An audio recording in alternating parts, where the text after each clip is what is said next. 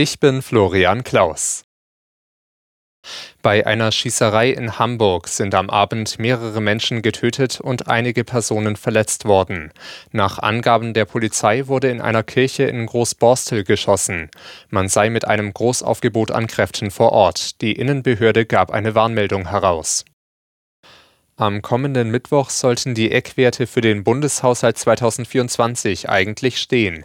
Finanzminister Lindner hat die Präsentation der Etatpläne nun aber auf unbestimmte Zeit verschoben.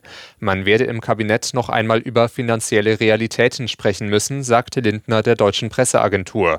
Seine Ministerkollegen hatten Zusatzwünsche von 70 Milliarden Euro angemeldet, für die er keinen Spielraum sieht.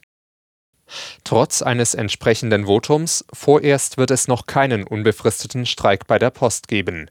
In einer Urabstimmung hatten sich zwar 86 Prozent gegen das Tarifangebot der Post und für längere Streiks ausgesprochen, die Gewerkschaft Verdi will aber vorher noch einmal verhandeln. Schon morgen sind wieder Gespräche geplant. Verdi fordert 15 Prozent mehr Geld, das sei wirtschaftlich nicht tragfähig, sagt die Post. Der starke Anstieg der Energiekosten im vergangenen Jahr kommt bei vielen Mieterhaushalten in Deutschland wohl mit deutlicher Verzögerung an. Laut dem Spiegel, der sich auf eine Auswertung des Immobiliendienstleisters ISTA beruft, zahlen Mieter mit Ölheizung am meisten.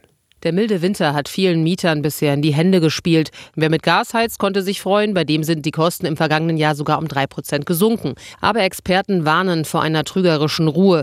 Laut aktueller Berechnungen im Spiegel könnten die Gaskosten in diesem Jahr um rund 58 Prozent steigen, selbst wenn gespart wird. Für Mieter, die mit Öl heizen, sieht es düsterer aus. Für dieses Jahr könnten bis zu 68 Prozent mehr drin sein. Wer profitiert, sind die Fernwärmenutzer. Wegen der staatlichen Wärmepreisbremse sollen bei ihnen die Kosten nach unten gehen. Tine Klimach, Nachrichtenredaktion. Knapp vier Wochen nach der Wiederholungswahl in Berlin haben heute Koalitionsverhandlungen zwischen CDU und SPD begonnen. Erste Ergebnisse gab es schon. Dazu gehören mehr Personal für Polizei und Rettungskräfte, eine Schulbauoffensive und ein dauerhaftes 29-Euro-Ticket im Nahverkehr. Der CDU-Landesvorsitzende Wegner, der regierender Bürgermeister werden will, sagte, die Parteien hätten viele Schnittmengen festgestellt.